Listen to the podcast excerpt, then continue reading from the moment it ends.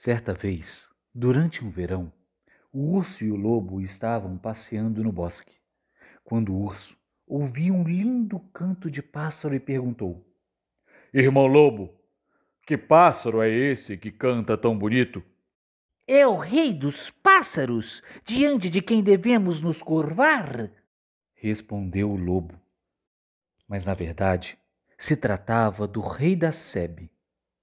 Se é assim, Quero ver também seu palácio real. Ande, me leve até lá. Respondeu o urso. Não é assim como você está pensando. Primeiro você tem que esperar a rainha chegar. Retrucou o lobo.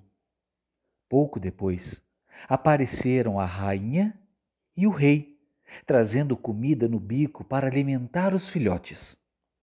O lobo quis logo ir atrás deles, mas puxou e disse: Não! Antes você tem de esperar eles irem embora. Assim, eles olharam bem para o buraco onde estava o ninho e saíram. Mas o urso não tinha sossego. Queria porque queria ver o palácio real e não demorou a voltar lá. O rei e a rainha não estavam em casa e ele olhou o ninho e viu cinco ou seis filhotes ali dentro. É este o palácio real? Que palácio mais miserável! E vocês também não são filhos do rei. Vocês são filhos ilegítimos.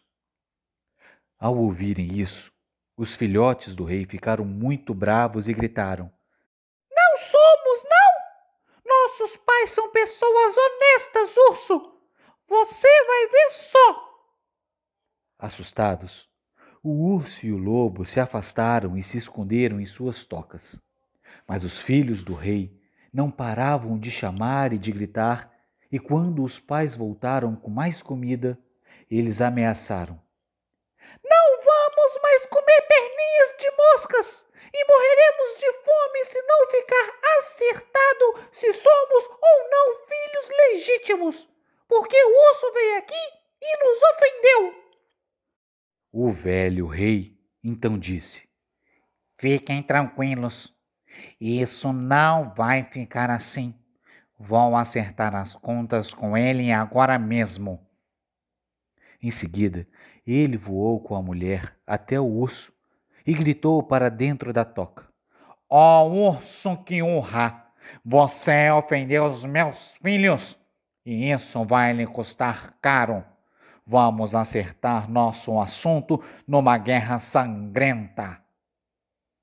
Assim, o urso foi desafiado a lutar numa guerra, e para tanto convocou todos os quadrúpedes, boi, burro, corso, viado e todos os que há na terra.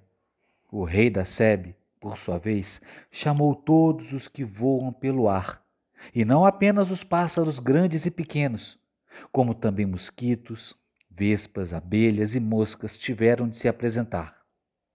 Quando a guerra estava para começar, o rei da Sebe despachou um batedor para descobrir quem era o comandante em chefe do inimigo. O mosquito, que era especialmente astuto, zuniu até o bosque, onde o inimigo se reunia e pousou embaixo de uma folha da árvore sob a qual era feito o discurso de incitamento. Lá, o urso chamando a raposa para se apresentar. Raposa, você é a mais esperta entre os animais. Você deverá ser o nosso comandante e nos guiar. Qual será o sinal entre nós? Ao que a raposa respondeu: Eu tenho uma bela cauda longa e cheia que parece um penacho vermelho.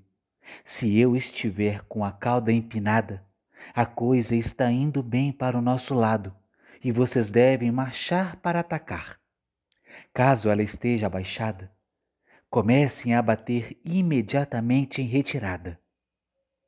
Depois de ouvir isso, o mosquito voltou para casa e revelou ao rei da Sebe, tintim por tintim, tudo o que ouvira. Quando amanheceu e finalmente a batalha deveria se iniciar, os animais quadrúpedes se aproximaram compactados, fazendo com que a terra até tremesse. Já o rei da Sebe surgiu com seu exército pelo ar, que zunia, zumbia e gritava tão alto que chegava a dar medo. De ambos os lados, eles correram para se enfrentar. Acontece que o rei da Sebe despachou a vespa com a missão de picar o rabo da raposa, nem que para isso empregasse todas as forças de sua vida. Quando a raposa recebeu a primeira picada, contraiu uma das pernas até levantá-la, mas conseguiu aguentar e manteve a cauda em riste. Na segunda picada, porém, ela teve de baixar a cauda durante um momento, e na terceira não teve como se conter, e uivando pôs o rabo entre as pernas. Ao verem o rabo recolhido, os animais pensaram que tudo estivesse perdido e começaram a bater em retirada, cada qual para sua toca. E assim, os pássaros venceram a batalha. Então o rei da Sebe e sua esposa voltaram para casa e disseram aos filhos: Crianças, alegrem-se e comam e bebam com toda vontade, porque nós ganhamos a guerra.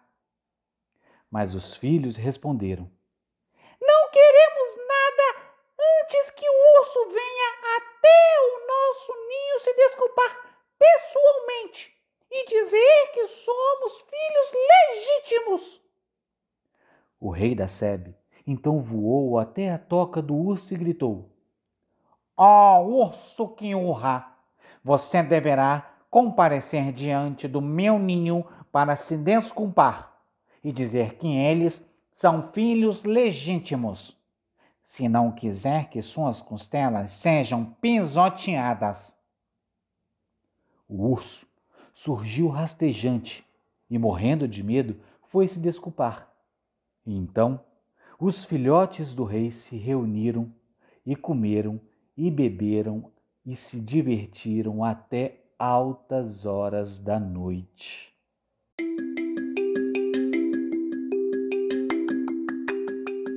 O Rei da Sebe e o Urso. História tirada do livro Green Contos Maravilhosos Infantis e Domésticos, da editora 34. Eu sou Cadu Santoro e você pode também me acompanhar no Instagram, arroba Cadu Santoro e no YouTube, no canal Cadu Santoro. Cadu sempre com K, hein? Até a próxima história. Tchau!